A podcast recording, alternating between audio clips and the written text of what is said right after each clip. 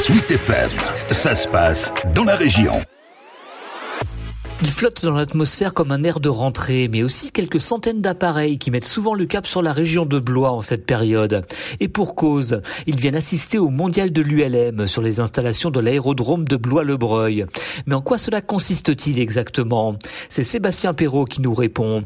Il n'est autre que le président de la FF Plume, comprenez la Fédération française de l'ULM. C'est avant tout de rassembler toute la famille de l'ULM, de le montrer. Donc là, vous avez tous les ULM qui existent, euh, du paramoteur à l'autogire aux trois axes vous avez beaucoup de constructeurs étrangers, vous avez 120 exposants, vous avez de l'innovation.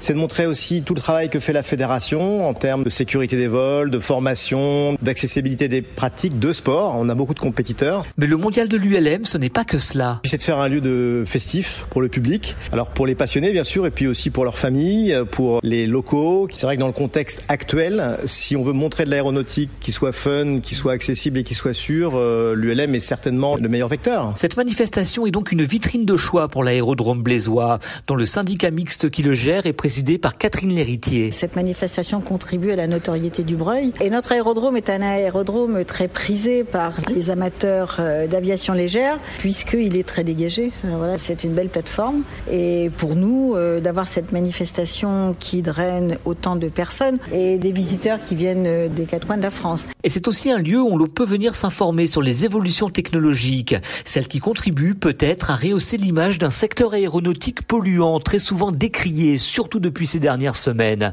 Écoutez ce qu'en dit le président de la fédération ULM, Sébastien Perrault. On n'a jamais été associé à l'aviation certifiée, qui est nécessaire hein, pour plein d'autres raisons. Et en revanche, c'est vrai qu'on a une réglementation qui permet l'innovation. Donc si vous voulez voir le maximum d'aéronefs électriques qui volent au monde, c'est au mondial de l'ULM que vous les verrez. C'est-à-dire que vous avez des aéronefs électriques qui volent et la plupart de nos ELM, tous nos ELM d'ailleurs, volent avec de l'essence automobile. Donc on a vraiment euh, une dynamique qui est euh, le rapport au vol. Et sur le tarmac blésois, l'activité ULM est très importante, comme le révèle Florence Fouquet, la directrice de l'aérodrome. Il faut savoir aujourd'hui sur euh, Blois-le-Breuil, on a plus de 100 aéronefs basés, plus de 400 usagers et que les mouvements ULM sur les 27 241 mouvements que nous avions l'an dernier sont représentés pour 28% par les mouvements ULM. Et les deals entre l'aérodrome et l'ULM ne devraient pas s'arrêter là puisque la fédération prévoit d'y construire son centre sportif fédéral dans les deux années à venir.